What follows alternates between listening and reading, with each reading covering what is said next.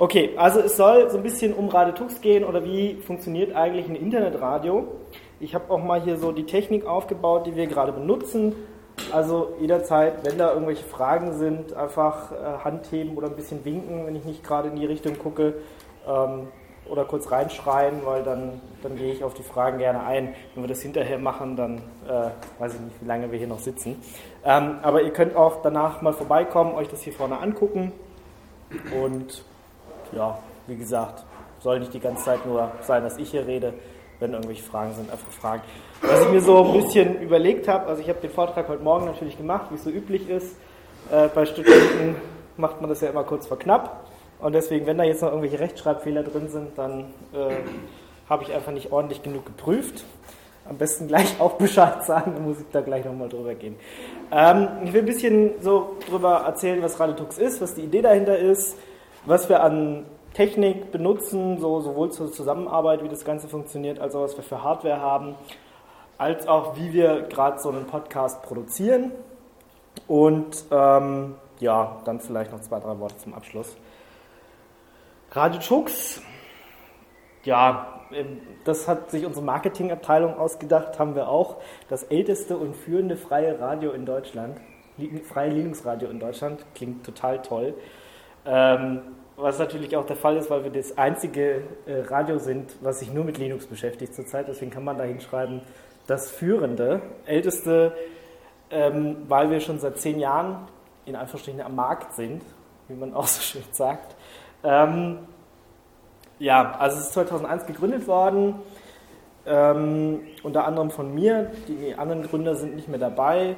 Wir haben halt so eine größere Fluktuation im Team und ähm, ja, kam einfach über die Zeit, dass sich das durchgehalten hat und wir immer weiter auch gewachsen sind und mittlerweile viel Hardware angeschafft haben. Und wir beschäftigen uns vornehmlich mit Linux, mit Open Source, mit allem, was da so dazugehört, also was hier unter dem Strich, äh, Stichpunkt Open Source Kultur noch geführt ist. Also auch gesellschaftspolitische Themen. Wir waren zum Beispiel auf der Freiheit statt Angst Demo die letzten Jahre immer und haben von dort live berichtet. Ähm, alles, ja, was so unsere Hörer und, und vor allem uns natürlich auch als Menschen so interessiert, damit beschäftigen wir uns. Wir sind so circa 25 ähm, Aktive also Freiwillige aus dem deutschsprachigen Raum.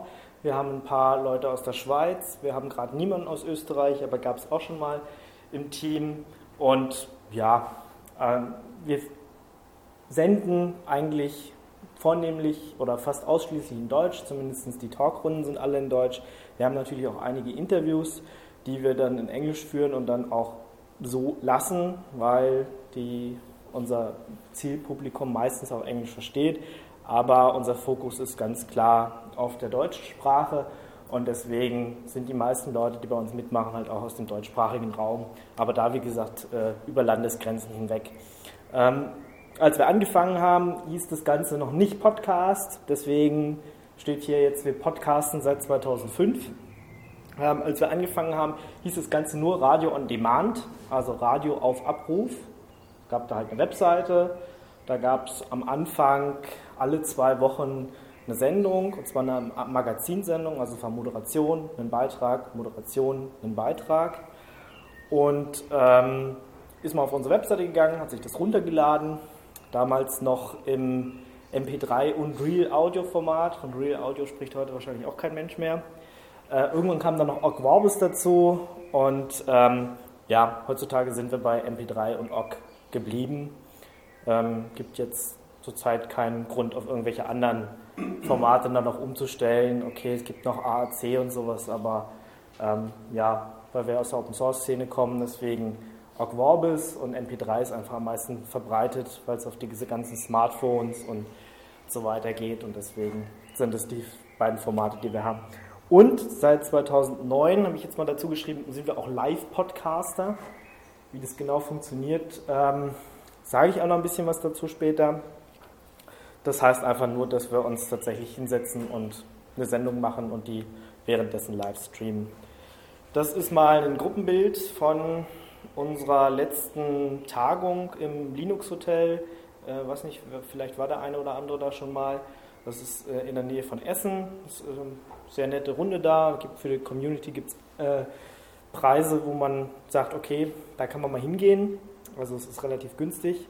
Und weil wir komplett aus Deutschland kommen, also wir haben hier in Stuttgart ein paar Leute, wir haben aber auch in Hamburg mehrere und ähm, ja, gibt es noch irgendwo ein Zentrum? Naja, Hamburg und Stuttgart sind gerade die Zentren, wo wir uns befinden. Und wenn man da so denkt, okay, wir machen irgendwas in der Mitte, kommt da irgendwie Essen raus. Ähm, aber auch noch aus anderen Städten und Gegenden sind hier die Leute vertreten. Wie gesagt, selbst aus der Schweiz. Ähm, ist zumindest einer gerade auf dem Foto. Ja, das sind noch ein paar mehr im Kernteam. Einige waren, sind, mussten schon gehen, deswegen sind nicht alle auf dem Foto. Und äh, wie gesagt, ich habe ja so ungefähr 25 gemeint. Ähm, ja, das ist auf der Mailingliste. Manche melden sich immer nur zweimal im Jahr oder so, andere machen ein bisschen mehr. Das ist immer schwierig zu fassen, aber so nach dem ungefähren Schema. So, jetzt denkt mal bei Radio, ja, in erster Linie, das ist so ein Ding, was 24 Stunden am Tag sendet. Und das ist bei uns nicht der Fall. Also man kann nicht jederzeit auf unsere Webseite gehen, irgendwie anklicken und äh, wird man irgendwie vollgedudelt, jetzt egal, ob das mit Musik ist oder Stimme ist, sondern man muss schon ja, sich die Sachen aussuchen, die wir bereitstellen. Also es ist kein 24-Stunden-Livestream, wir haben viele Formate, das sind diejenigen dort, aber es ist halt alles on demand oder wie man heutzutage sagt, Podcasts. Also wir haben zurzeit eine Talkrunde, die findet einmal in der Woche statt, ähm, zurzeit Mittwoch, Mittwochabends. Ähm, ja, wir haben mal 18 Uhr angefangen, mittlerweile sind wir bei 20.30 Uhr. Ähm, die dann so anderthalb, zwei, zweieinhalb Stunden, manchmal drei zusammensitzt und über die aktuellen Ereignisse spricht. Also egal, was jetzt passiert ist in, in der Linux-Welt, was weiß ich, der neue Kernel kommt raus, was, was, oder ist gerade rausgekommen, was, was interessiert uns daran, äh, was weiß ich, ist es demnächst irgendwo eine Demo, äh, sagen wir, hey, geht da hin. Ähm, selbst über Apple, obwohl wir jetzt ja ein eher Open Source Radio sind, reden wir natürlich, weil ja gerade jetzt die Apple Keynote war, haben wir auch mal kurz über iCloud geredet. Wir haben gestern über Mono gesprochen zum Beispiel, was da gerade aktuell passiert. Wir haben, ähm, weil Apple diese Keynote gehalten hat, über iCloud geredet, aber auch über andere Sachen wie OwnCloud, was ein äh, freies Cloud-Anbieter äh, ist, den man sich selber installieren kann. Ja, über sowas alles reden wir dann halt in der Sendung. Also es ist halt schon technisch, aber es ist, denke ich, noch verständlich. Also wir versuchen ja nicht zu abgehoben zu sein in der Sendung, obwohl das natürlich manchmal passiert. Wir hatten auch viele Kommentare, dass wir zu viele englische Begriffe benutzen. Und dann haben wir immer versucht, eine Sendung jedes Wort zu übersetzen. Das war den Hörern dann auch wieder nicht recht. Das ist schon immer ganz schwierig, da so einen Mittelweg zu finden. Ähm, für denjenigen oder für diejenigen, die denken, ja, Talksendung irgendwie ganz lustig, aber ich hätte schon gern noch mehr Tiefe, haben wir seit kurzem ein Format, nennt sich Binärgewitter. Und das versuchen es alle zwei Monate zu machen, geht dann halt tatsächlich in ein Thema tief rein. Also wir haben die erste Sendung gemacht zum Thema NoSQL und haben uns alle NoSQL-Datenbanken, die es so gibt, mal angeguckt und halt geredet, wie das alles so funktioniert. Also ich bin jetzt kein NoSQL-Mensch, ich habe nur die Moderation übernommen. Da waren dann halt Leute da, die sich mit dem Thema auskennen, die sich in ihrem Studium damit beschäftigt haben oder was weiß ich, so eine Datenbank entwickeln. Ähm, und dann reden wir halt darüber. Die zweite Sendung war über IT-Security und da hatten wir zum Beispiel einen Professor mit dabei, der ähm, sich mit dem Thema beschäftigt und ja, wir versuchen diese Serie und diese Reihe so ein bisschen auszubauen, dass halt auch die Leute haben, die immer, die immer nach hartem Content fragen, also nach richtig geekigem Inhalt, auch dort befriedigt werden an der Stelle. Und naja, gut, weil wir so viel machen, erscheint es gerade nicht irgendwie wöchentlich oder so, das kriegen wir einfach nicht hin, sondern wir versuchen es zweimonatlich hinzubekommen. Dann haben wir eine Magazinsendung, die erscheint einmal im Monat. Magazinsendung, ich habe es am Anfang schon gesagt, Das sind tatsächlich Beiträge, dann kommt eine Moderation, dann kommt eine Musik, dann kommt wieder eine Anmoderation, dann wieder ein Beitrag, eine Abmoderation, Musik. Also so wie es, wie es wenn man SWR 2 oder sowas hört, auch ist. Ja.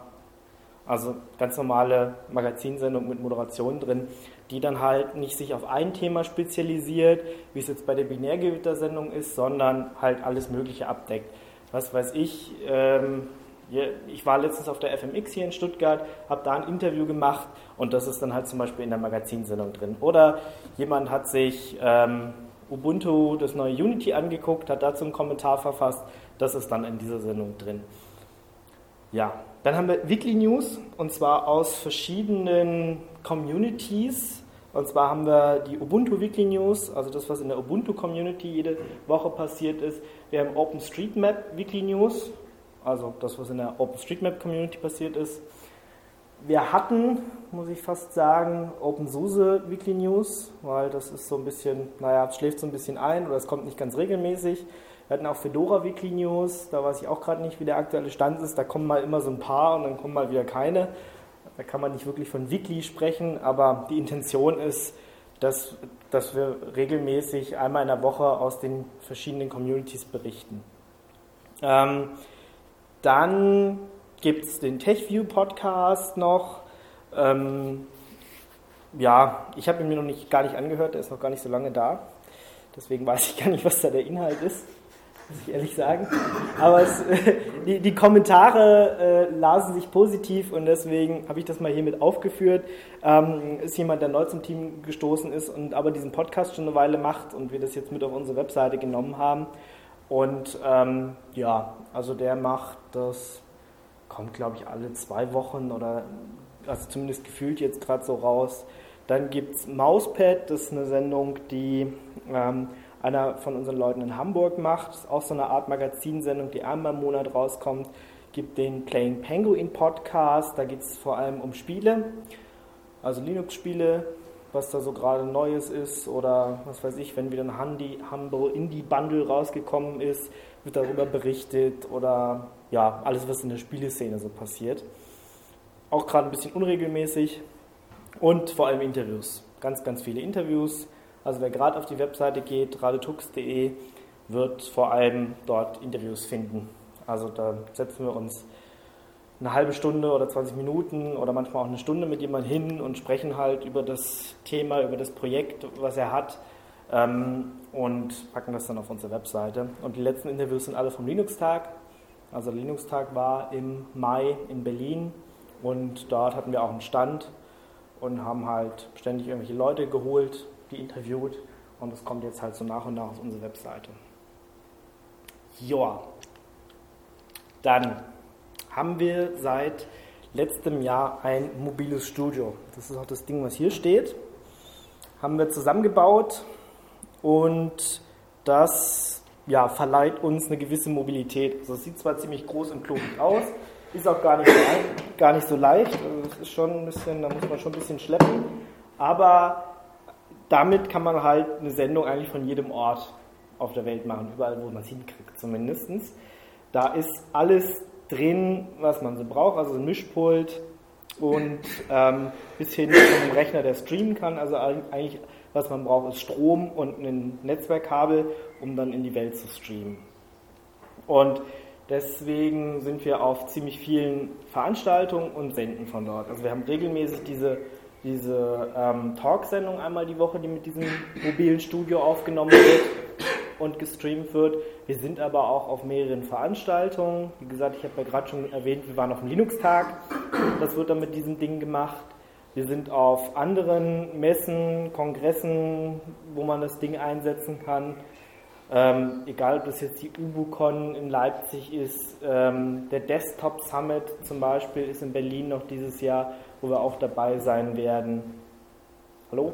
Hallo. Und ja, das gibt uns halt so ein bisschen Mobilität. Also das Ding kann man mit in den Zug nehmen und ähm, kann es überall hin transportieren oder mit ins Auto. Dann braucht man noch so ein bisschen den Koffer da unten. Da sind dann die Headsets drin, die man hier noch mit anschließen muss. Und ja, dann kann man eigentlich schon loslegen damit und Livestream machen.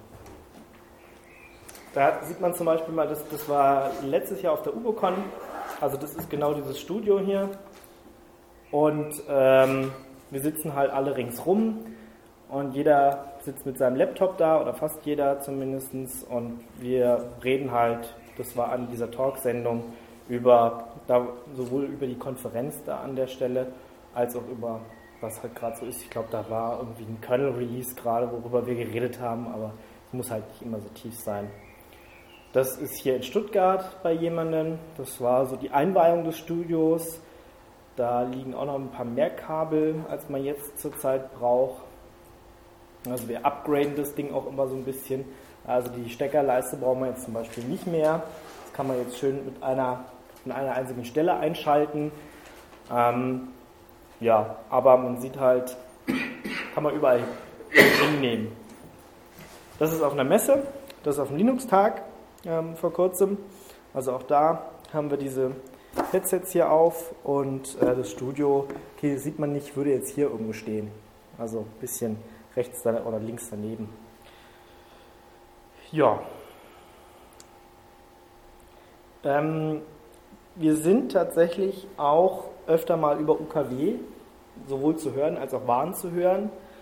Ähm, was jetzt bei einem Internetradio nicht unbedingt so wichtig ist, meine Meinung zumindest, da kann man auch anderer Meinung sein, aber es ist natürlich auch mal ganz nett, wenn man neue Hörerschichten erschließen will, auch mal über UKW nachzudenken. Und wenn man eh eine Live-Sendung macht, ist ja fast egal, ob man die jetzt noch über UKW abstrahlt oder nicht. Wir haben 2004 die erste Sendung in Berlin über den Äther gejagt. Das war so eine Veranstaltungsfrequenz.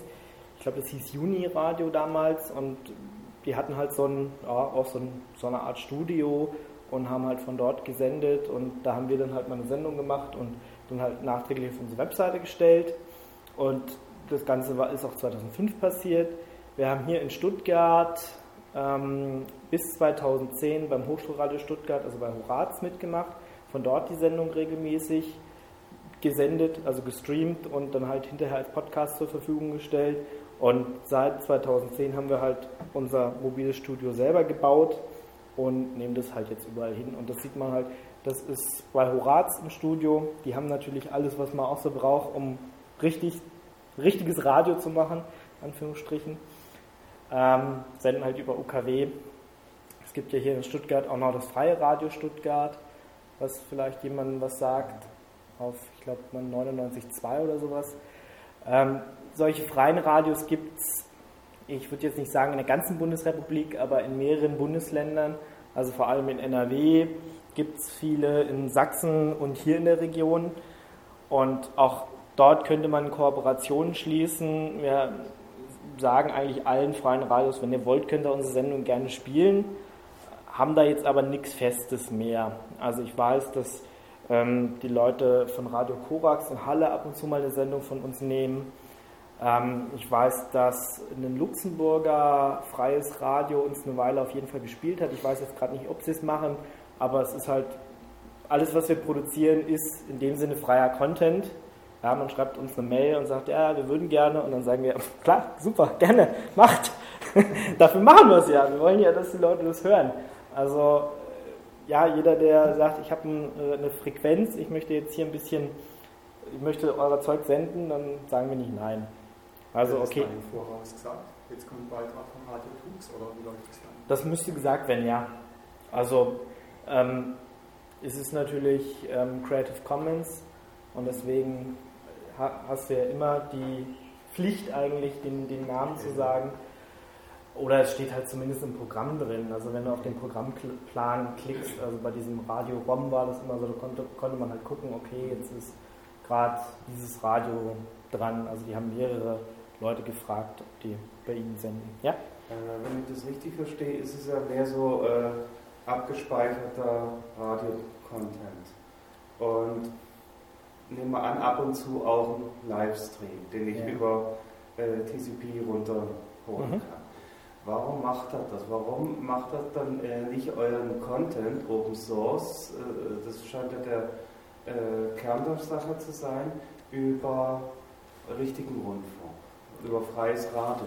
Warum jetzt? Äh, also ich finde es ein bisschen umständlich.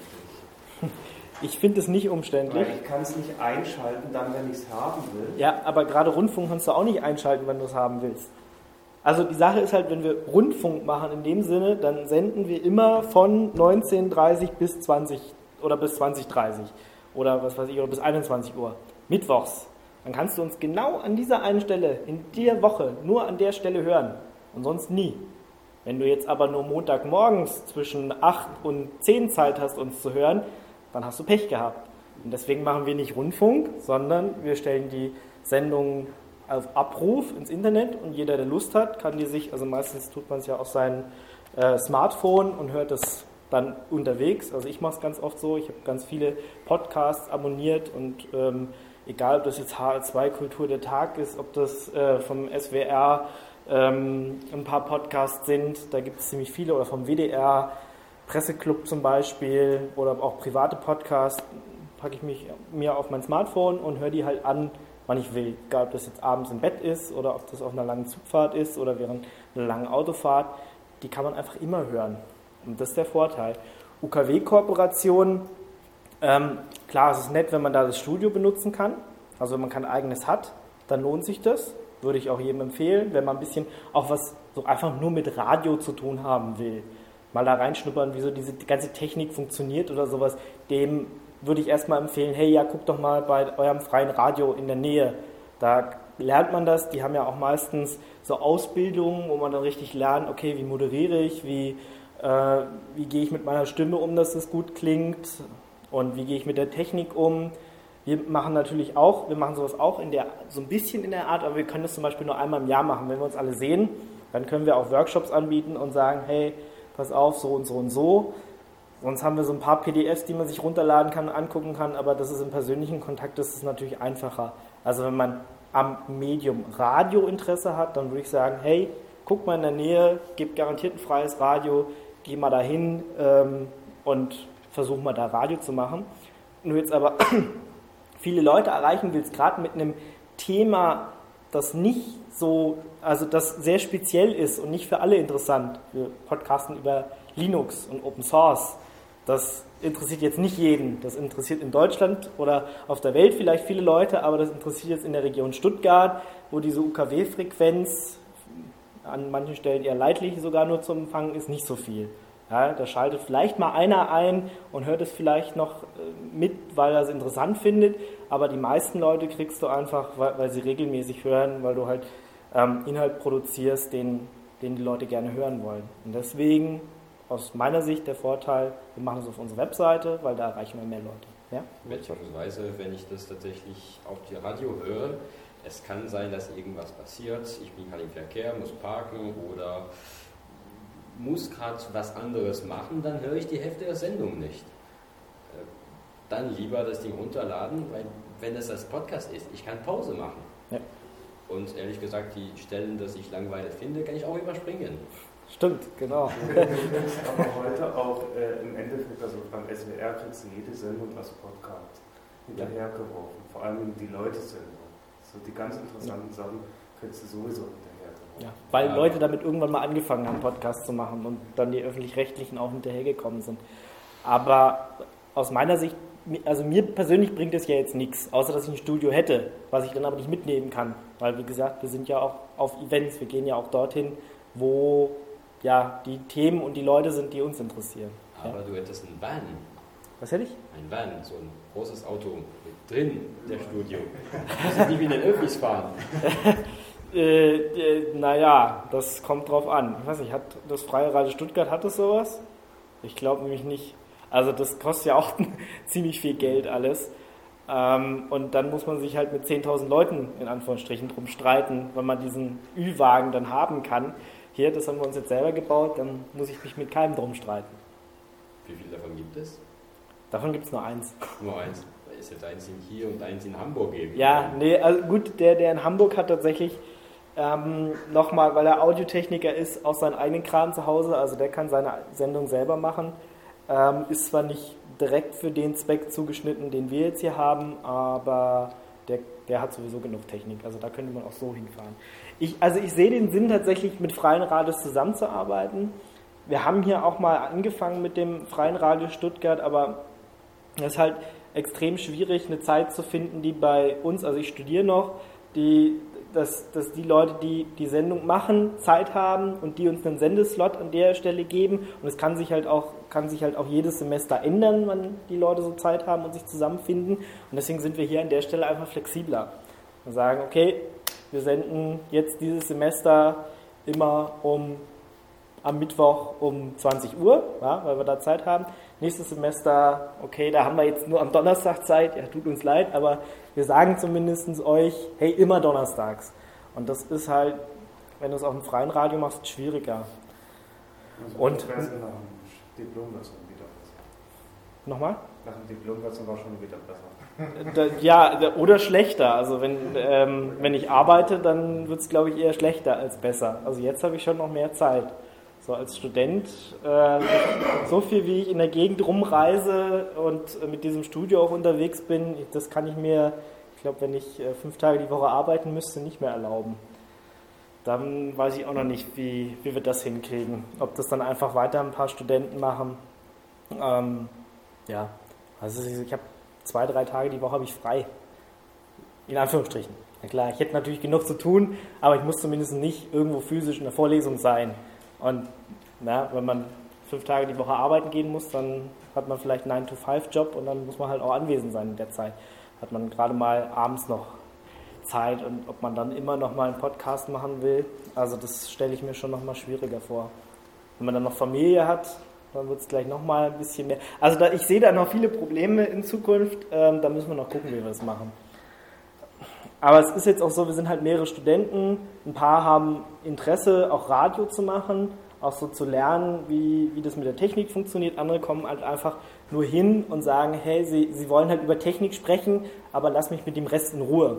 Ja, ich will mich nicht um die Organisation kümmern, ich will mich nicht um Radio kümmern, ich will mich nicht um den Stream kümmern, nicht um die, die Serverstrukturen im Hintergrund oder um die Homepage oder sonst was. Ich will einfach nur, ich habe die Zeit für einmal die Woche drei Stunden mich da hinzusetzen und über die Themen zu reden. Mehr geht halt nicht. Und das geht dann halt bei einem freien Radio zum Beispiel auch nicht. Weil beim freien Radio muss man halt diese ganzen Sachen durchlaufen, dass man überhaupt ins Studio darf.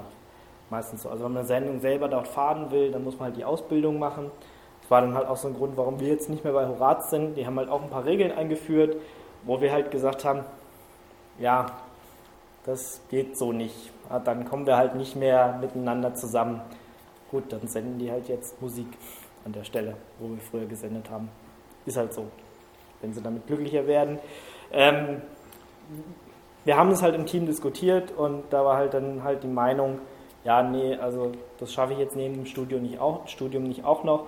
Und da wir dann, also teilweise ist dieses Gerät hier von den Hörern finanziert. Wir haben dann halt einen Spendenaufruf gestartet, haben gesagt, Leute, wir können jetzt nicht mehr bei Horaz machen, wir würden aber gerne immer noch einmal die Woche und eigentlich hatten wir schon seit Jahren die Idee, das mal umzusetzen. Wir bräuchten jetzt mal bitte Geld. Und dann haben wir noch ein paar Sponsoren gefragt und tatsächlich von den Hörern sind 1000 Euro zusammengekommen. Von den Sponsoren sind nochmal 2000 Euro gekommen, noch ein bisschen privates Geld und ähm, ja, und viel, viel Zeit natürlich. Und dann kann man sich auch so ein Studio bauen. Und ja, das, also ich finde es toll und ich finde den Weg, das über eine Webseite selber zu machen und dann halt auch einen Livestream anzubieten, geschickter. Aber ich kann auch verstehen, wenn man sagt, man geht zu einem freien Radio. Wie gesagt, es kommt immer darauf an, ob du mehr Interesse hast, jetzt Radio als solches zu machen sind oder ja ob du. Radio, Radio. Eigentlich ist es ja kein richtiges Radio. Das kommt drauf an. Sagst du, richtiges Radio muss über UKW gehen? Äh, nee, äh, Radio heißt ja senden und empfangen. Ja, das ist ja im Endeffekt ist es ein Datenstrom. Ja, also ich muss sagen, seinen Punkt verstehe ich. Ihr macht falsche Werbung. Auf der I von der Radio Tux sind da Wellen. Sind wir Ja, Aber Radio- deswegen sage ich ja, wir haben Kooperationen und wir sind auch über UKW zu hören. Ja? Ah, Wenn du es willst, findest du in Deutschland oder im Ausland irgendeine Stelle, die uns gerade über UKW abstrahlt. Nee, den äh, muss ich dann über deren Webstream hören. Ja, Das haben wir nämlich schon mal äh, vor eineinhalb Jahren, glaube ich, gehabt, ein GZler, der hat hier also ganz breit, ge- äh, das breit gelegt, dass jetzt also alles, was übers Internet geht, das ist kein Rundfunk mehr. Doch, es ist Rundfunk. Nee, ist es kein Rundfunk Doch, ist es. deswegen ist es. Doch, ist es. Nach dem, Neu Es nach ist dem Rundfunk. Verfügung gestellte Daten. Nee, die es ist Rundfunk. Der, der Rundfunkstaats, ja, aber der Gesetzgeber sagt trotzdem, der Rundfunkstaatsvertrag, in dem steht, wenn du mehr als 500 Leute erreichen kannst auf einem Livestream, meinen die, ist es Rundfunk. Ja, das hat er jetzt ganz anders erzählt. Ja, das kommt drauf an, wann er es erzählt hat. Wann hat er es erzählt? Das ist etwa eineinhalb Jahre Nee, da 2000 müsste- hat- da haben- 2009. Okay, aber da haben sie es, glaube ich, umgestellt. Also entweder 2009 oder 2010 hat der Gesetzgeber es umgestellt im letzten Rundfunkstaatsvertrag. Und seitdem sind wir, werden wir tatsächlich ein Rundfunk und müssten auch Lizenzgebühren dafür zahlen. Das verstehe ich halt auch nicht. Ja, wahrscheinlich äh, damit der Staat. Ja, ge der, genau, da, damit er einen Stempel drauf machen kann und sagen kann, ähm, ja, ihr seid nicht jugendgefährdend oder was auch immer.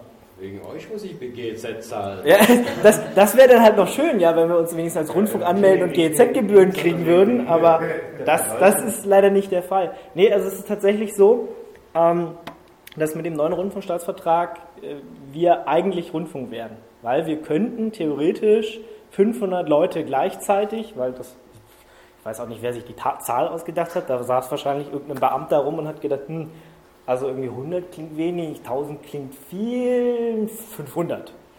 Ähm, und zeig mir mal einen Server, den ich 5000 Leu- äh, 500 Leute gleichzeitig erreichen kann. Ja, ich, klar, ich könnte irgendwie eine Grenze einbauen, dass es nicht geht, aber theoretisch, klar, ein Server kann 500 Verbindungen gleichzeitig aufmachen. Hm. Ja. Ähm, damit, und an der Stelle müssten wir sagen, dann würden wir unter das Rundfunkgesetz fallen und das wäre Rundfunk. Und dann wären auch die die Wellen richtig. Also das, ist, das, das kann man diskutieren. Da kann man äh, ziemlich viel ja, reininterpretieren, wie, wie man das möchte. Also eigentlich müsste man es auch tatsächlich anmelden. Man müsste sagen, hey, wir sind so ein Rundfunk, wir sind so ein Radio, selbst wenn wir nicht rundfunken, aber ähm, im Internet hat der Staat da mittlerweile auch den Daumen drauf.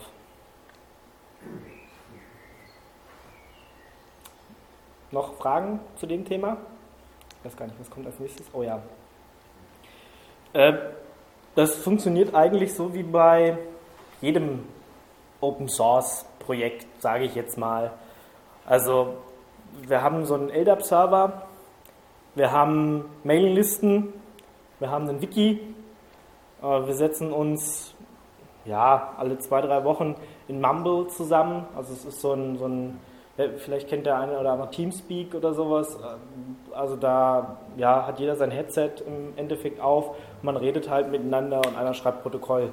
Also es ist so verteilte, ähm, verteiltes Quatschen am Computer. Also gerade bei den Gamern wird das ganz oft benutzt. Damals Teamspeak, mittlerweile auch Mumble. Mumble ist halt Open Source. Und ähm, ja, selbst wenn man jetzt nur, wenn man kein extra Headset hat, sondern nur das vom Laptop oder so nimmt, das Mikrofon, dann, dann würde das auch funktionieren. Wir haben eine Groupware, da benutzen wir zurzeit Zarafa, wo man halt Kalendereinträge machen kann, wo man E-Mail hat. Also wenn bei uns jemand Mitglied wird, kriegt er halt automatisch eine E-Mail-Adresse, kriegt halt einen Account und damit kann er dann halt aufs Wiki zugreifen, in Mumble rein, in, ähm, aufs Blog und so weiter und so fort. Haben wir auch noch nicht so lange, aber wir haben halt gemerkt, gerade wenn, wenn in einem Team ziemlich viel Fluktuation ist, ist ganz nett, wenn man den nicht in zehn verschiedenen Diensten extra eintragen muss. Und deswegen ähm, mussten wir da auch den zentralen LDAP einführen, gegen den halt alles gegen authentifiziert. Und ja, bei uns meistens Kommunikation fun funktioniert tatsächlich über Mailinglisten. Wir haben jetzt einen Versuch gemacht, das meiste in Redmine zu integrieren, aber naja, da kommen nicht alle mit klar. Also Redmine, wem das nichts sagt, ist so Projektverwaltung. Also da kann man Tickets anlegen und die halt Leuten zuweisen, die dann halt die Aufgaben machen. Es gibt da Foren drin, es gibt da auch ein Wiki drin. Ähm, man kann ähm, Versionsverwaltungsrepositories einbinden, als zum Beispiel Git, wo man halt Quellcode einchecken kann oder Dokumentationen einchecken kann. Und ähm, ja, an der Stelle haben wir uns ziemlich viel versprochen. Wir müssen jetzt auf der nächsten Tagung, die in Stuttgart sein wird, also wer Lust hat, noch bei uns einzusteigen, da mal vorbeikommen. Genauer Ort steht noch nicht fest, aber wir werden uns nächstes Mal in Stuttgart treffen oder hier irgendwo in der Umgebung. Dann werden wir da nochmal drüber reden, wie wir uns so an der Stelle verwalten. Das ist noch ein bisschen schwierig. Aber gerade zur Planung, also irgendwie muss man halt gerade diese Magazinsendung planen, wo halt ja einer in Berlin einen Beitrag schreibt, einer in Stuttgart den spricht und die Sendung einer in Hamburg zusammenschneidet. Und die Kommunikation muss irgendwie passieren, das muss alles abgestimmt werden. Und da sind halt gerade die Hauptpunkte Mailman, also Mailinglisten, Wiki und halt zurzeit Redman. Ähm, wir haben noch ein weiteres Ticketing-System, OTRS, wird gerade für die Hörerkommunikation benutzt. Also wenn man eine E-Mail schreibt, dann info.radiotux.de, dann kommt das in Ticketing-System. Dann kriegen alle, die mit der Außenkommunikation beschäftigt sind, eine E-Mail, hallo, da hat jemand wieder jemand einen Kommentar geschrieben und dann sagen wir halt, antworten wir halt darüber und dann kann das halt auch jeder nachvollziehen. Ja, sind so, ich würde sagen, ja, Standard-Tools. Wir benutzen noch für die Sendungsplanung öfter nochmal Google Docs. Bin jetzt nicht so der Google-Fan, weil die ja auch schon viele, ziemlich viele Daten sammeln. Aber äh, ja, das ist halt gerade, wenn man, wenn so fünf Leute vor einem Rechner sitzen und gleichzeitig während der Sendung ein Dokument bearbeiten wollen, damit man hinterher halt auch die, diese Show Notes nennt man das, also das, was wir in der Sendung besprochen haben, weil wenn wir da sitzen und diskutieren, dann kommen halt auch manchmal Themen auf, die wir uns nicht vorher überlegt haben. Ganz klar, da sagt, ja, ich habe noch die Idee und dann äh, sucht er noch schnell während der Sendung einen Link raus und äh, packt den halt gleich noch mit in diese Show Notes und dafür benutzen wir zurzeit Google Docs. Man könnte auch überlegen, ob man da Etherpad so nimmt, ob man sich ein eigenes Etherpad installiert oder irgendwas anderes nimmt. Also da gibt es schon ziemlich viele Tools und man muss halt gucken, was so ein bisschen für einen passt. Ähm, Gerade während so einer Live-Sendung ist halt so ein Google Docs ideal für eine Planung über längere Zeit. Ich bin so ein bisschen der Redmine-Fan. Ähm, ja, und dann muss man halt irgendwie gucken, wenn man so eine große verteilte ähm, Community beisammenhalten will, wie man das macht. Aber da ist je, jede Community ist da so ein bisschen anders und das muss halt jeder rausfinden. Aber also Mailinglisten wird man überall finden, einen Wiki wird man auch überall finden und wahrscheinlich auch noch, egal ob man jetzt, wir machen Radio, aber trotzdem haben wir ein Git zum Einchecken von Source Code und halt ähm, für Dokumentationen auch. Okay, jetzt habe ich zwar schon ziemlich viel äh, erzählt, aber wie funktioniert das eigentlich mit dieser Audiobearbeitung? Also klar, wir machen ja irgendwie Radio. Ähm, ja gut, wir, wir, legen die Daten, wenn die irgendwie kommen, dann tatsächlich per ähm, WebDAV oder verschlüsselte Variante und FTP auch verschlüsselte Variante auf unseren Server. Dann kann sich das jemand anders runterladen und das zum Beispiel nachbearbeiten oder halt die ganze Sendung schneiden. Meistens wird dazu Audacity benutzt. Das ist ein Open Source Audio Editor. Ich finde die Bedienung von dem Ding bescheiden. Es ist schön einfach und solange man auch nur ein bisschen was ausschneiden will und so ganz leichte Sachen machen will, ist echt gut. Für richtig Hardcore-Audiobearbeitung gibt es gerade in der kommerziellen Welt schon bessere Programme. Das, da leide ich so ein bisschen drunter, aber es gibt irgendwie noch nichts ähm, in, zumindest in der Open Source Welt, um so richtige Radiobearbeitung zu machen. Also das Ding lange Zeit zu bedienen, finde ich ein bisschen schwierig, aber es ist nichtsdestotrotz das beste Open Source Audiobearbeitungsprogramm, was es gibt da draußen. Ich habe noch mal ein zweites äh, aufgeschrieben, Yorkshire oder wie man auch immer das Yokosha, wie man es auch immer aussprechen möchte. Ähm, gibt auch noch ein paar andere, wenn man dann eher so in die Musikbearbeitungsrichtung geht, ja, wenn man Klavier anschließt und wieder Musik macht, da gibt es ziemlich viel richtig gutes Zeug unter Linux und ähm, äh, als Open Source, aber so Audiobearbeitung, es gab auch mal Sweep, was auch so ein Open Source Programm ist, wo ich mir ziemlich viel von versprochen habe, da ist die Entwicklung eingeschlafen. Ja, also das ist, das ist noch so ein bisschen schade. Ähm, also wir schneiden die meisten Sendungen damit, aber ich hätte da einen Haufen an Verbesserungsvorschlägen, sagen wir so, und nicht nur ich. Also es ist, auf lange Zeit ist es da schon schwierig. Da ist man äh, von anderen Tools ein bisschen verwöhnt, wenn man so aus dieser kommerziellen... das entwickeln kann unter euch. Nee, nee, also bei uns also ist kein... anschaut und dann ein bisschen äh, Verbesserungsarbeit macht. Also ich kann... Also ich kann es nicht. will das auch nicht noch können. Also das ist halt so, zigtausend Projekte kann man auch nicht gleichzeitig machen. Ähm, es gibt ja mehrere Leute, die daran arbeiten, aber wir haben jetzt, meistens haben wir Webprogrammierer noch, so ein bisschen Python, PHP, Programmierer unter uns, aber wir haben keinen, der jetzt C, C++ Hardcore macht. Wir haben noch ein paar Java-Programmierer vielleicht, aber jetzt einer, der GTK-Entwicklung oder sowas macht, haben wir jetzt zumindest nicht unter uns. Und deswegen können wir halt ab und zu, klar, wenn, wenn Bugs auftreten, schreiben wir einen Bug-Report, aber es ist nicht so, dass wir da groß Feature-Requests oder so stellen. Äh, da müsste man auch ziemlich viel designmäßig ähm, oder usability-technisch ändern an dem Ding, meiner Meinung nach. Also einfach, es geht halt davon, wenn du so eine Magazinsendung zusammenschneidest, dann ist es halt ganz oft so, okay, dass du mal hier noch ein bisschen leiser ausfaden, einfaden willst und die Sachen verschieben willst und du bist halt bei dem Programm ziemlich viel dann mit der Maus unterwegs oder musst auf dem Keyboard rumtippen, was du halt bei anderen Programmen irgendwie schneller hinkriegst. Ähm, das ist, äh, weil da klickst du dann nur an einer Stelle und dann macht er das schon alles und hier musst du halt jedes Mal ins Menü, dir den Menüpunkt aussuchen. Es geht halt alles irgendwie, aber du brauchst mindestens die doppelte Zeit und das ist halt so ein bisschen schade. Einfach Makros dazu packen? Einfach was? Makros dazu packen. Gibt es bei dem Programm nicht. Mm. Ich kenne das auch. Bloß ich weiß halt äh, die professionellen Radioprogramme nicht. Ähm, ja, also ich meine, da, da kommt es auch. Ich weiß halt die Antwort dann nicht. Also ich finde es halt schon. Es ist einfach, es ist einfach. Und wenn, wenn, wenn man tatsächlich wirklich nur was aufnehmen will, was ein bisschen schneiden will, vielleicht noch die Lautstärke anpassen will, ja, und nichts dafür bezahlen will, dann, hey, das ist dein Tool. Aber sobald du halt, wie gesagt, anfängst, so eine Magazinsendung zu planen, dann halt, dann muss man, manchmal musst du nur ein ganz bisschen eine Stelle lauter machen. Und hier bist du einfach mit der, du musst es erst markieren, dann musst du in die Einstellung irgendwo gehen, musst du sagen, hier, ich will das jetzt 3 dB lauter haben. Bei anderen Programmen gehst du halt mit der Maus drüber, hast dann so ein Rädchen und ziehst es dann halt, dann siehst du es halt, ja, und dann ziehst du es dir in der Kurve so, wie du es gerade haben willst. Das geht halt bei dem Ding nicht. Da musst du halt ausprobieren, äh, nee, zu laut. Wieder, wieder ins Menü, bisschen leiser wieder machen. Und bei anderen, bei professionellen Tools ziehst du halt drüber, hast halt so ein Rädchen oder kannst mit Plus, Minus und dann siehst du gleich, wie die Kurve sich, und kannst es genau bis zu der Stelle, wie du sie haben willst, und dann lässt es in Ruhe, dann speichert das ab, gut ist.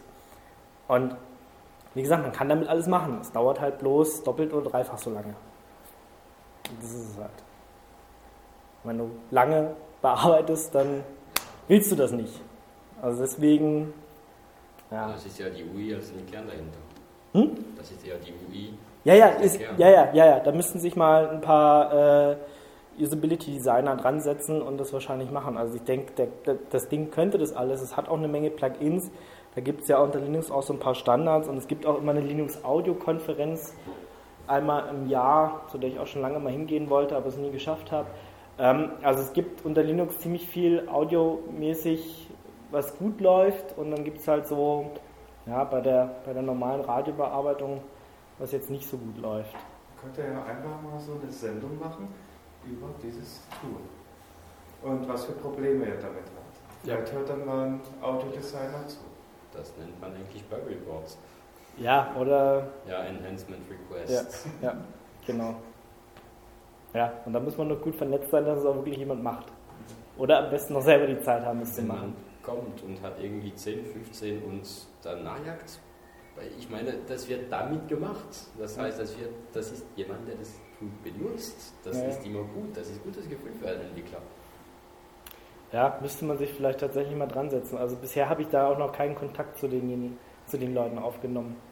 Also ich würde so auf die Art und Weise mal signalisieren, ich möchte, dass das Ding besser ist, ist gut, aber ich möchte es besser haben. Mhm. Und halt einfach darüber, wenn ich schon so ein äh, Werkzeug habe, oder das Werkzeug Radio, das auf die Art und Weise mal einfach eine Sendung macht. Ja. Vielleicht auch einen Entwickler dazu einladen. Stimmt, das könnte man auch mal machen. Ja, das sollten wir uns vielleicht mal vornehmen. Vielleicht gibt es da irgendwelche deutschsprachigen Entwickler, dass man mal einen einladen könnte. Mal gucken, wo die, wo die rumlungern. Ah, also auf dem Linux-Tag oder so habe ich jetzt zumindest noch keinen gefunden von denen. Oder man müsste tatsächlich mal, wie gesagt, es gibt eine Linux-Audio-Konferenz, die ist auch ein paar Mal in Europa schon gewesen. Äh, vielleicht da mal hinfahren und da werden garantiert ein paar Jungs rumschwirren. Ähm, ja. Dann taggen wir das Ganze mit EasyTag, also die Metatext reinschreiben. Ja, das ist jetzt Sendung so und so äh, mit XY am Mikrofon und die Lizenz noch und eine Webseite und ein Bildchen rein und das wird halt mit EasyTag gemacht und dann wird es hochgeladen und dann wird es auf unserem Blog veröffentlicht. Jo. So ein bisschen zur Hardware, was wir benutzen. Ähm, also für, ja, wenn ich irgendwo hingehe und ein Interview mache, also egal ob es jetzt bei einer Konferenz ist oder ähm, ja, mal auf die Straße geht und jemand kurz schnell fragt nach irgendwas, dann ähm, nehme ich gerne dieses Ding hier. Sieht ein bisschen aus wie so ein Elektroschocker, äh, ist aber keiner. Also wird man auch äh, angehalten, wenn man damit mit einem Flugzeug fliegen würde wollen. Ja, zeigen Sie mal, was haben Sie denn da? Ähm, aber das ist ein gutes ähm, Tool oder Gerät, um ja, diese ganzen Sachen zu machen. Also Interviews zu führen oder was weiß ich, eine Band spielt gerade oder es ist gerade eine Pressekonferenz oder sowas, dann äh, kann man das Ding schnell irgendwo anstecken. Ja? Also meistens hat man, ähm, wenn eine Pressekonferenz ist oder so, ist ja auch irgendwo so ein, so ein großer Kasten und man kann das Ding dann halt irgendwie anstecken und sagen, hier schnell Aufnahme und äh, hat dann die Aufnahme und kann sie dann halt in der Sendung verwerten. Oder wie gesagt, Aufnahmen damit machen. Oder man kann auch, man könnte auch ähm, wenn man jetzt sagt, es sind nur zwei Leute tatsächlich ähm, schon eine Talksendung damit machen. Also wenn wir jetzt nur zu zweit wären, könnten wir hier tatsächlich mit, mit diesen Headsets, könnte man die ja auch anschließen und müsste nicht das große Studio mit, mit sich rumschleppen. Also habe ich auch schon ein paar Mal gemacht, da habe ich nicht dieses große mitgenommen, sondern nur quasi die Sparvariante, also nur die Headsets, nur den H4 und habe damit die Sendung gemacht. Man kann auch so ein Edi-Roll nehmen, wie er hier liegt. Äh, den habe ich mir auch überlegt zu holen. Das Gerät hat gewonnen, weil es äh, ein paar mehr Anschlüsse hat. Ähm, kostet aber auch so um die 400 Euro. Also die Hardware kostet halt wirklich Geld. Es gibt auch kleinere Versionen davon, die haben dann nicht so viele Anschlüsse. Also den H2 zum Beispiel. Es gibt auch den Vorgänger davon. Ähm, den haben wir auch im Einsatz. Der ist halt von der Verarbeitung und von der Menüführung vor allem eine Katastrophe. Also der normale H4. Das hier ist ein H4N, hätte ich vielleicht auch dazu schreiben sollen. Ähm, und das Ding kann halt in Wave in mehreren Qualitätsstufen aufnehmen, ja, bis 96 äh, Kilohertz und ähm, sonst was Aufnahmen hier, was wir jetzt gar nicht verarbeiten. Wir benutzen nur 44.1 zum Beispiel. Kann aber auch im MP3-Format aufnehmen. Ähm, kann sowohl die Mikrofone hier oben nehmen, als auch, wie gesagt, wenn man hier so ein Headset anschließt oder ein Mikrofon hier unten. Oder, das ist halt gerade eine Pressekonferenz, man kann es dann auch hinstellen oder so auf irgendwas drauf. Also es hat hier auch so ein, äh, dass man so ein Kamerading anschließen kann, dass es dann hinstellen kann. Kann man auch so eine Aufnahme machen. Ähm, ja, also ideal, um Material zu sammeln, was dann bei uns in die Magazinsendung kommt oder halt gleich um ein Interview zu führen, was dann so auf unsere Webseite kommt. Oder wir nehmen es, äh, wenn wir hier das Studio haben, nehmen wir es als Backup-Aufzeichnung. Ja, steckt das hier so dran und das Ding nimmt einmal auf, der Rechner nimmt auch einmal auf und wir nehmen das, was gestreamt wird, auch nochmal im Internet auf und irgendeine Aufnahme tut hoffentlich, wir schon ziemlich viele Sachen auch verloren haben, weil irgendwas nicht funktioniert hat. Das, ja, ist auch nur Technik.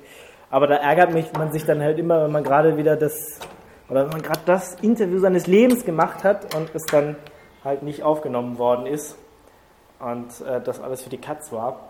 Das Interview des Lebens ist mir jetzt noch nicht passiert, aber zumindest sind schon einige Sachen flöten gegangen, wo es halt ähm, schade ist. Und deswegen jetzt lieber mehr Backups hier als zu wenig. Und deswegen steckt mittlerweile auch der H4 noch einmal dran, der halt auch eine Aufzeichnung macht, selbst wenn das Gerät eine Aufzeichnung macht und der Stream im Internet auch nochmal aufgezeichnet wird, aber lieber zu viel als zu wenig. Okay. So, wenn ich jetzt sage, ich will selber so ein bisschen Radio machen, zu Hause oder so, wie, hab, wie, wie, ich, wie ich angefangen habe, ich hatte halt irgendwie so einen Rechner ähm, und ein Mikrofon mir damals gekauft, das allererste noch ein dynamisches Mikrofon, die dynamischen Mikrofone sind ein bisschen billiger. Die gibt es schon so für 20 Euro oder sowas. Also wenn man hier in Konrad oder sowas geht, man sagt, man hätte gerne ein Mikro, ein dynamisches, die sehen halt schon relativ gut aus, aber sie sind halt nicht so gut. Also besser sind die Kondensatormikrofone, aber da muss man dann halt auch gleich so ab 100 Euro aufwärts für zahlen. Ja? Was ist ein Unterschied zwischen den beiden? Ähm, die einen ähm, haben eine ziemlich große Membran, also die dynamischen, und ähm, ja, schwingen halt so deswegen ein bisschen nach. Ähm, und die Kondensatormikrofone haben halt eine ganz kleine Membran, sind halt deswegen viel feiner, brauchen aber dafür auch Strom. Also ähm, Kondensatormikrofone brauchen immer Strom. Also hier ist jetzt zum Beispiel ein Kondensatormikrofon drin und ähm, das Mischpult gibt halt über die Kabel Strom auf das Ding, dass es funktioniert. Also wenn ich hier reinsprechen würde, das, da ist eine kleine Membran drin, die schwingt zwar ein bisschen, aber da kommt kein Ton raus. Und die dynamischen Mikrofone sind halt gerade gut, wenn es eine laute Umgebung ist, weil die wie gesagt nicht so fein sind. Die können halt äh, die leisen Geräusche nicht so gut aufnehmen, das kann das dafür richtig gut. Ähm, Kondensatormikrofone brauchen Strom, sind halt empfindlicher, besser, teurer. Und äh, wenn man nur anfangen will, kann man so ein dynamisches nehmen. So habe ich halt angefangen, wir haben ein dynamisches Mikrofon an den Rechner gesteckt, Aufnahmen gemacht. Mit Audacity gab es damals auch schon.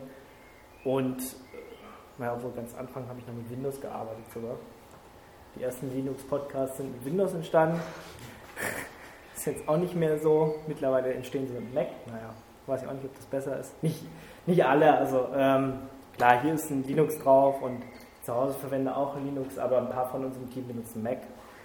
Ähm, und ja, das ist mittlerweile findet man da auch genug Software. Das war ganz am Anfang war es auch noch ein bisschen schwieriger. Ja, man sollte einen Plop-Schutz haben.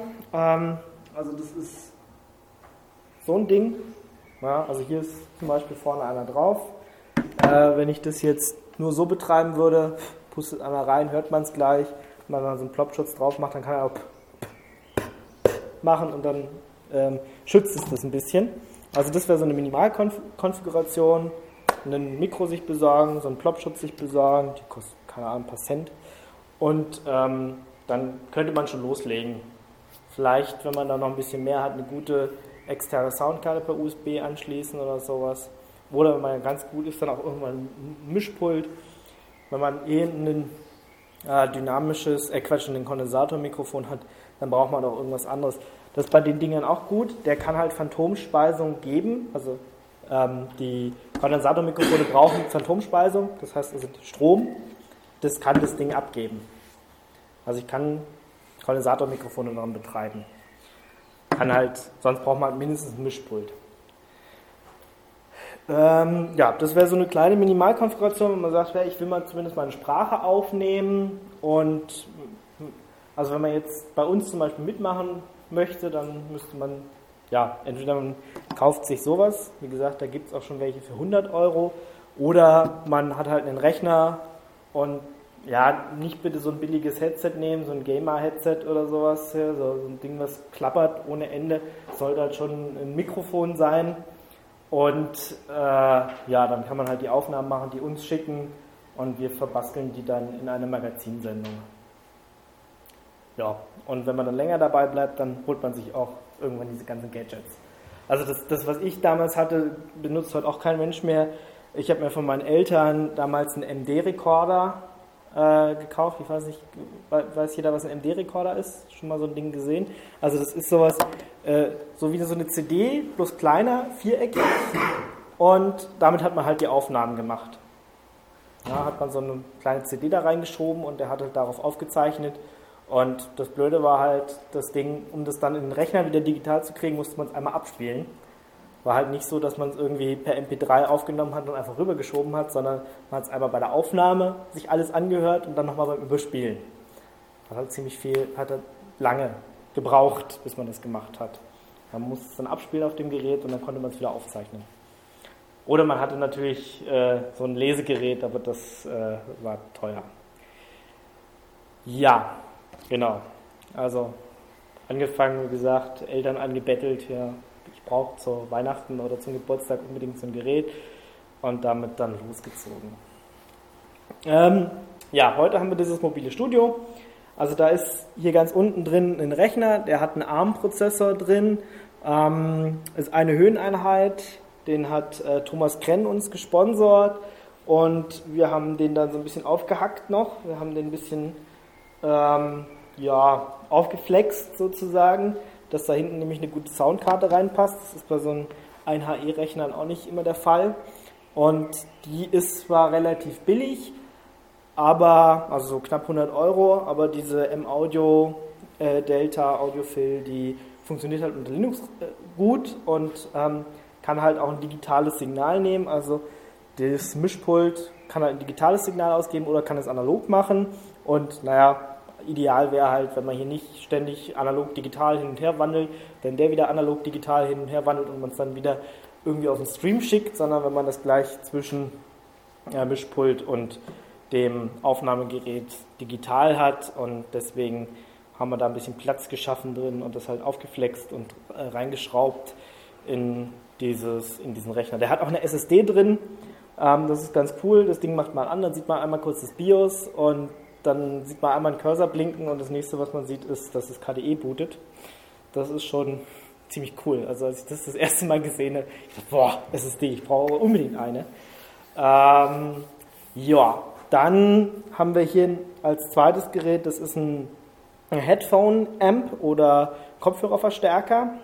Wenn wir viele Leute sind, will ja nicht nur einer das auf den Ohren haben, sondern alle. Also wenn hier sechs Leute rumsitzen würden und sprechen würden, also wenn jeder so, ein Headset auf hat, will sich ja auch jeder hören. Und der, das Mischpult gibt halt das Signal vielleicht einmal, vielleicht zweimal aus, aber nicht sechsmal. Und deswegen braucht man so einen Kopfhörerverstärker. Dann kann auch jeder einstellen, der eine mag es ein bisschen leiser, der andere mag es ein bisschen lauter, deswegen sitzen wir halt vor der Sendung immer da, hm, willst du es noch lauter, willst du es noch leiser, hm, der eine, ja, da muss man halt immer vorher ein bisschen regeln, wie sich das jeder so vorstellt. Genau, dann haben wir einen Mischpult, das ist ein Yamaha 01V, das ist gebraucht, ne, über Ebay ersteigert, weil wenn man das neu kauft, also den Typ gibt es gar nicht mehr neu, aber die Nachfolger nur als V96 und die kosten halt knapp 3000 Euro. Also 2500 ungefähr, so im Dreh, je nachdem, wo man gerade guckt. Und ja, hat halt alles drin. Ist ein digitales Mischpult. Also ich meine, haben wir hier nochmal irgendwo Strom? Mal weg, oder? Genau, also es ist relativ einfach mittlerweile gebaut. Wir haben hier einen Anschalter und dann fährt das ganze Ding schon hoch.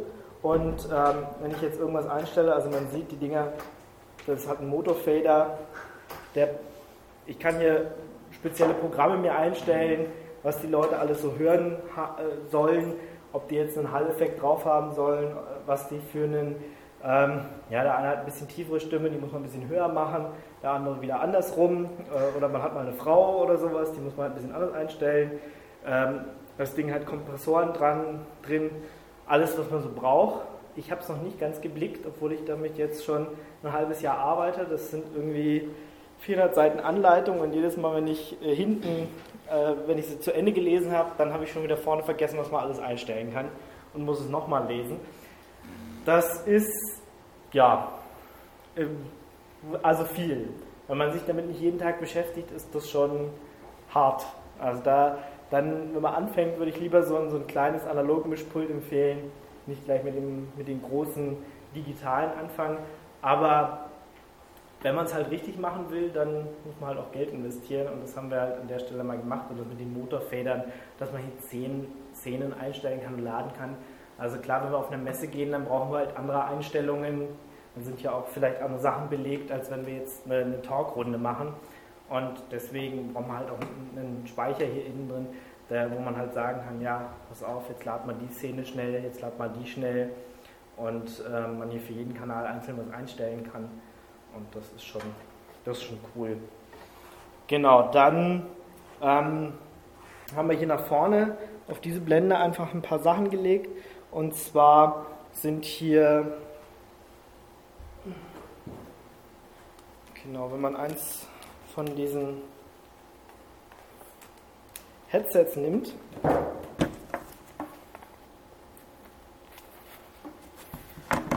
dann haben die an dem Ende immer einmal den Teil fürs Mikrofon, der halt auch den Strom braucht, und einen Teil für den Kopfhörer. Und dann kann man die einfach hier gleich so reinstecken. Ähm, ja, deswegen sind die nach vorne gelegt. Also eigentlich sind die hier hinten normalerweise drin. Wir haben es nach vorne gelegt. Wir haben auch zwei USB-Buchsen nach vorne gelegt.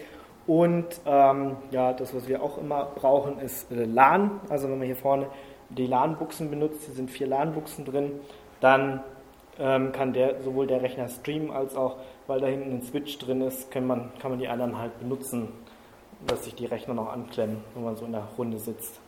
Ansonsten hier vorne kann man auf die USB ist normalerweise dann ähm, eine Maus angeschlossen und eine Tastatur, dass man den Rechner halt steuern kann. Irgendwann in der Ausbaustufe ist nochmal gedacht, dass man nicht mehr Maustastatur anschließen muss, dass man gleich mit SSH draufkommt.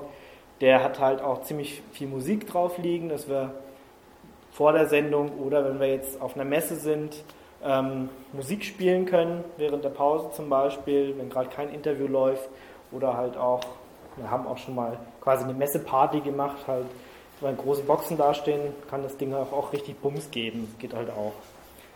Wir brauchen halt jetzt zum Beispiel keine Boxen, weil wir uns ja alle über die äh, Kopfhörer hören. Wenn man jetzt sagt, man macht eine Veranstaltung, bräuchte man halt noch Boxen, dass das Auditorium quasi auch was hören kann. Also wenn wir auf einer Messe sind, dann sitzen wir da halt alles, stehen aber nochmal Boxen rechts und links, dass die Leute auch hören, was wir gerade sagen. Genau, dann diese Biodynamics, das sind hier diese Headsets, die sind auch nicht so billig. Also da kostet auch 1, 200 irgendwas Euro das Stück. Und dann wollen die für das kleine Mini-Kabel hier auch nochmal 40 Euro haben. Ich verstehe nicht, warum man Kabel für 40 Euro verkaufen kann. Also das ist schon, ja. Die so wie du die kaufen. Ja, genau. Weil es irgendwelche dummen Leute gibt, die das kaufen. Da denkt man immer irgendwie, das muss ja hier vergoldet sein oder sowas. Aber das ist es leider auch nicht. 40 Euro ein Kabel. Super. Man kann die sich natürlich auch selber machen, aber naja. Äh, ja. Gut. Ne, wir kaufen die und äh, zahlen halt das Geld dafür. Okay. Jo, das zum mobilen Studio. Ich weiß nicht, gibt es Fragen dazu? Also, ja, wird immer weiter gebastelt. Wie gesagt, die Blendy ist seit kurzem dran. Ähm, oder dass man das da einstellen kann. Also, das ist noch nicht, ist noch lange was, nicht fertig. Was kommt noch dazu? Ähm, also, ähm, wir haben überlegt, ob wir hier den Strom irgendwie noch hier vorne anbauen. Oder was halt auch schwierig ist zurzeit, ist tatsächlich während der Sendung einen Kompressor und sowas einzustellen da könnte man noch überlegen, ob man hier da vorne irgendwie einen reinbaut, den man halt auch mal so einfach bedienen kann. Also so wie es hier ist, ja, wo ich nur was drehen muss, dann ist das schon wesentlich einfacher, als wenn ich hier ins fünfte Untermenü gehen muss, dann vielleicht noch ein ganz bisschen was irgendwie regeln kann. Das kann man halt während der Sendung nicht machen. Weil wenn ich moderiere, kann ich nicht gleichzeitig noch die Audiotechnik machen oder man bräuchte halt einen Techniker, der halt die ganze Zeit da sitzt und der sich nur um das kümmert. Ähm, ja, dann halt das, dieses Ding, ähm, dass man die Musik halt auch über einen Rechner abspielen kann, also dass dann Music Player Daemon draufkommt, wem das was sagt. Also, dass ich halt von meinem Laptop sagen kann, hey, du Rechner, spiel jetzt mal die Titel alle ab. Zurzeit brauchen wir halt einen Monitor da dran, dann müssen wir dann mit der Maus das alles auswählen und dann hat er halt die Playliste und spielt es halt die ganze Zeit. Aber ich will nicht unbedingt immer noch einen Monitor mitschleppen. Klar, meistens hat man irgendwo wenigstens einen Beamer, wo man ihn anschließen könnte, aber so braucht man halt immer Maus, Tastatur und nochmal einen Bildschirm und die drei Sachen würde ich gern wegfallen lassen. Dass man den nur noch anmacht, per SSH drauf geht, ähm, die Musik halt einstellt.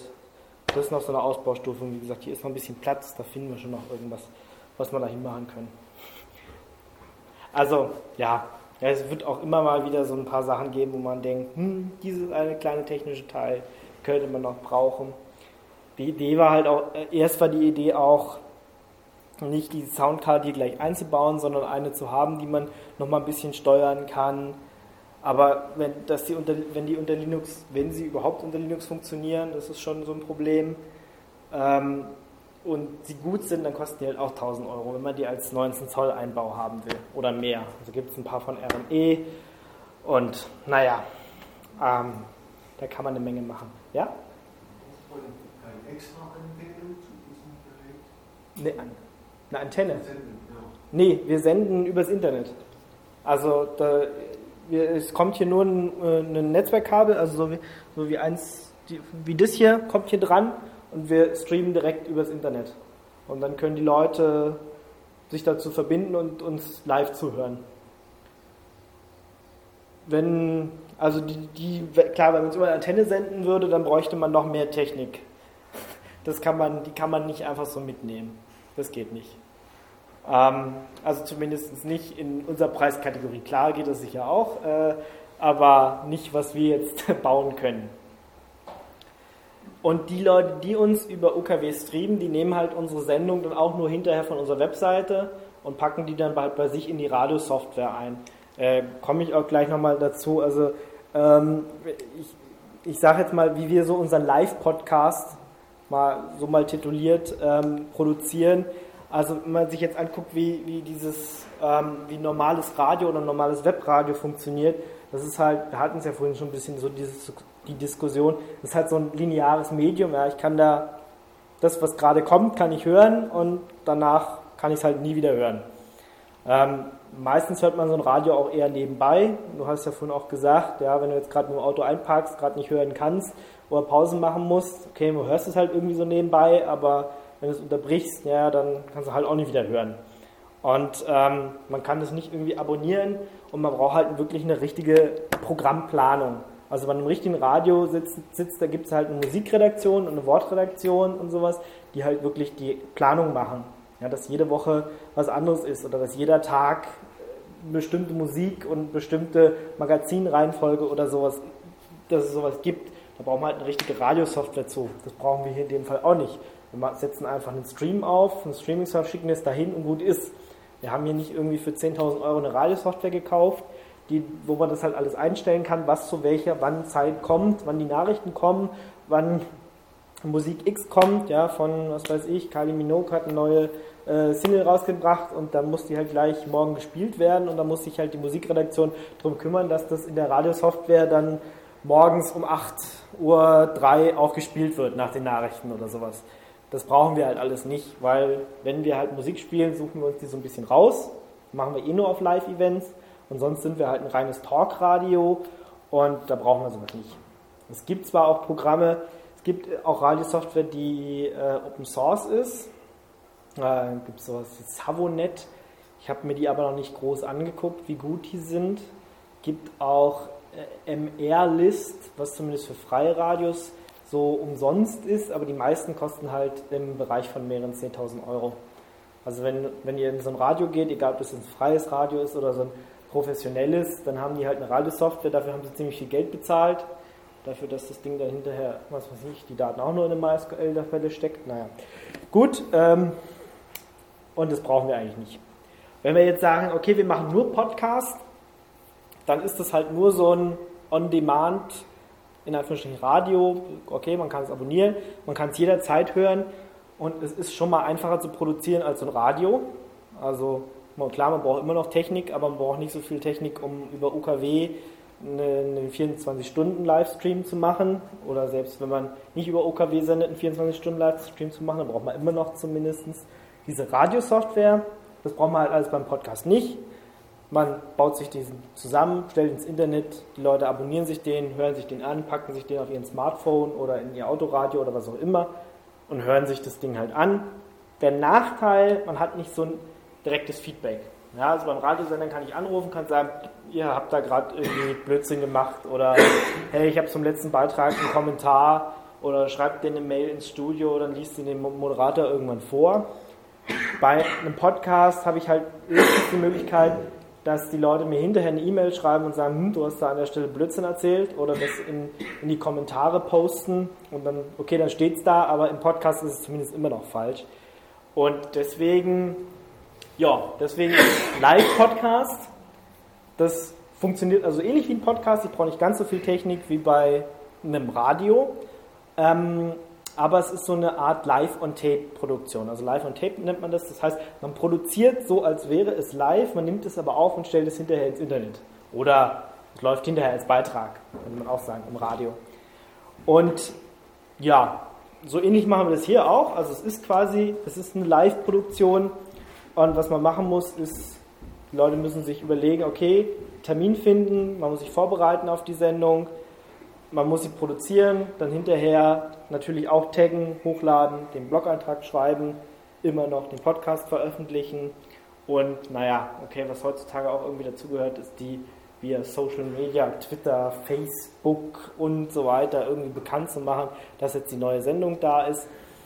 Aber das ist halt eine Produktion, die ist live. Die Leute können zuhören, die können in den Chat gehen und ähm, da halt mit interagieren.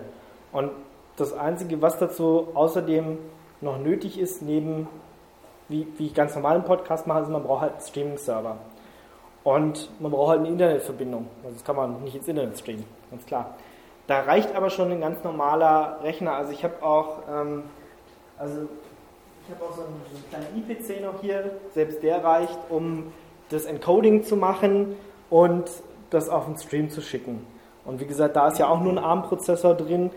Ähm, also man encodiert es auf dem Rechner, schickt es einmal ins Internet zu einem Streaming-Server und der verteilt es halt an alle Leute.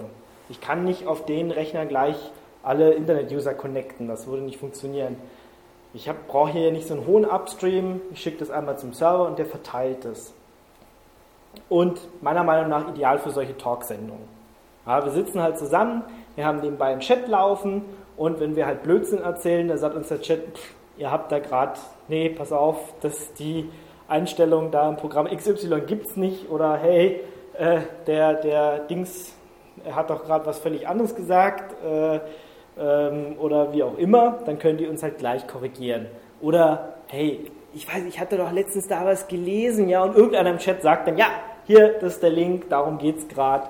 Ähm, man hat halt gleich diese direkte Interaktion und das ist halt das Schöne bei diesem Live-Podcast. Also man holt sich halt auch gleich noch die Möglichkeit rein, ähm, ja, dass die Leute interagieren können mit einem. Egal, ob das jetzt via, via Twitter ist, ob die einem einen Tweet schicken, was ich dann halt ziemlich schwierig finde, noch neben dem Moderieren. Die haben halt meistens einen Chat laufen, wo die Leute reingehen und dann halt einfach die Sendung kommentieren können. Die reden manchmal auch über völlig andere Sachen, die wir nicht in der Sendung diskutieren. Aber es ist halt einfach nett, dass sich die Leute da einmal die Woche treffen und kennen sich ja dann mittlerweile auch untereinander und dann äh, da quatschen können. Ähm, für eine Magazinsendung ist das ein bisschen blöd. Also jetzt aus meiner Perspektive kann man natürlich auch machen, aber wenn dann nur, wenn der Moderator nur was macht, dann Beitrag und dann wieder der Moderator, finde ich das geschnitten einfacher. Ja, das muss ich nicht live podcasten. Und ja, trotzdem hat man noch die Möglichkeit, wenn man ganz großen Müll erzählt hat oder wenn halt was weiß ich, doch nochmal eine Technikpanne war, was auch immer wieder auftritt. Ja, man hat irgendwie 10 Minuten Stille gesendet, weil, weil gerade irgendwas nicht ging, hat man immerhin noch die Möglichkeit, den Podcast zu schneiden und den dann halt online zu stellen. Haben die Live-Hörer zwar diese Panne gehabt, aber die ganzen Podcast-Hörer nicht. Und erfahrungsgemäß ist es so, dass so 10, 20 Prozent, je nachdem welcher Podcast das ist, tatsächlich live hören wollen. Also die wollen sich einmal die Woche hinsetzen und da zuhören und auch mitmachen, mitdiskutieren, äh, Hinweise geben und der Rest will halt tatsächlich das on demand haben und sich das anhören, wann er will.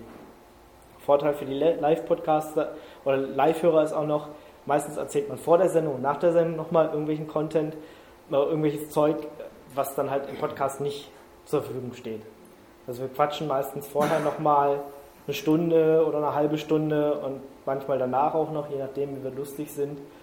In letzter Zeit war es ein bisschen danach nicht mehr so, weil es schon 0 Uhr war und dann hatten wir auch keinen Bock mehr. Aber davor, ja, wird halt, man hat ein paar Gags ausgetauscht, die hat halt der, der Podcast-Hörer dann nicht. Das ist so quasi Bonus-Content. Ähm, genau. Wir benutzen Icecast-Server, also das ist auch Open Source. Hm, wird auch von denselben Leuten gemacht, nicht, also nicht von denselben Leuten, aber zumindest von derselben Foundation, die auch Aquabis machen. Also such mich mal Foundation. Also, hm? Ja, ich weiß nicht, wie man es ausspricht. Also die machen auf jeden Fall auch diesen Icecast-Server, so ähnlich äh, wie Shoutcast, also ziemlich viele von diesen Webradios, die 24 Stunden senden, benutzen Shoutcast, Streaming-Server oder halt auch ein Icecast.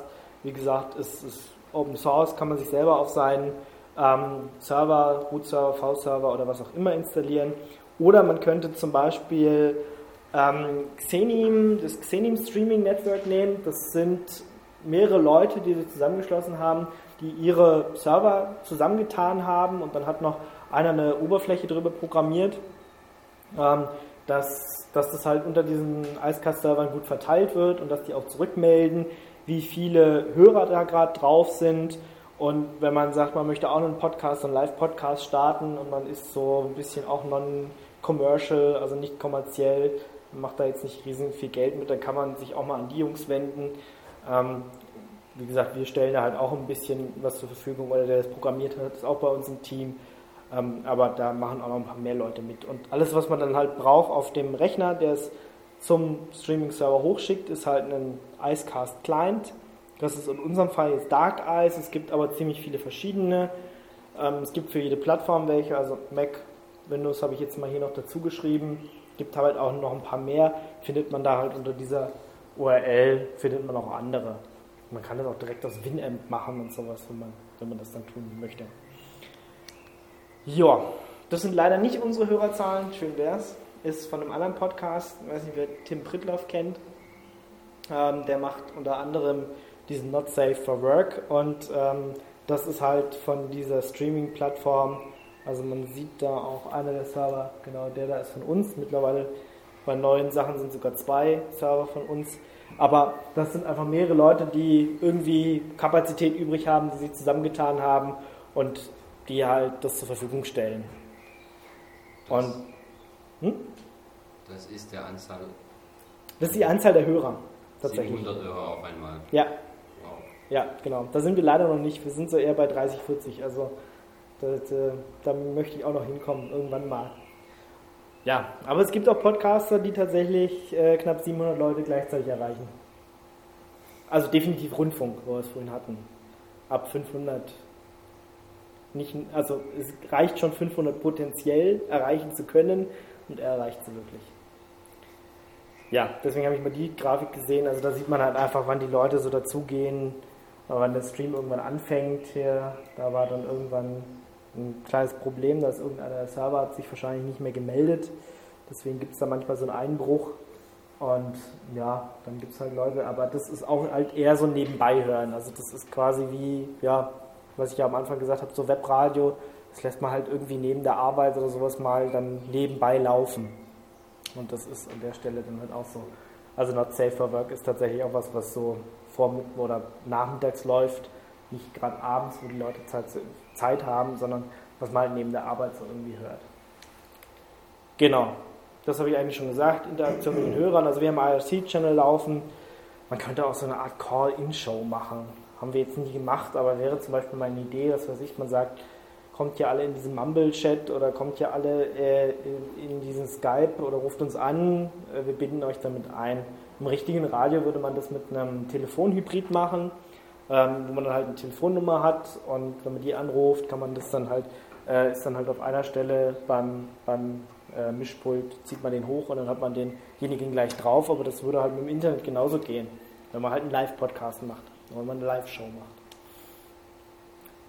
Ja, habe ich eigentlich auch schon alles größtenteils gesagt. Es gibt tatsächlich viele Leute, die wollen live hören. Also haben halt immer mal wieder Anfragen. Es ist halt einfach schön, wenn die Community sich trifft und sich da auch untereinander austauscht, selbst zu Themen, die wir nicht im Podcast haben. Ja, und korrigieren Fehler, bringen auch manchmal neue interessante Themen auf. Hey, ihr müsst noch unbedingt darüber reden, weil es gerade ganz aktuell heiß. Und manchmal sagen wir, hm, ja, also gestern hat zum Beispiel jemand gesagt, wir müssen auch unbedingt über noch Kino TO reden. Ah, ich sage, hm, ja, könnten wir schon machen, aber hat erstens nichts mit Linux zu tun und zweitens, was soll man dazu groß sagen? Es ist down. Ja, hm. Ähm, ja, da kommen halt manchmal gute Vorschläge, es kommen auch manchmal Vorschläge, wo du gleich sagst, nee, machen wir jetzt nicht mehr. Ähm, und gut funktioniert auch immer die Rückmeldung zum Ton, hey, ihr seid zu leise, hey, XY ist zu laut, äh, dann kann ich hier gleich selber noch mal ein bisschen einstellen vor der Sendung. Das ist halt auch immer so hm, positiv, ähm, gleich so ein Korrektiv dazu haben.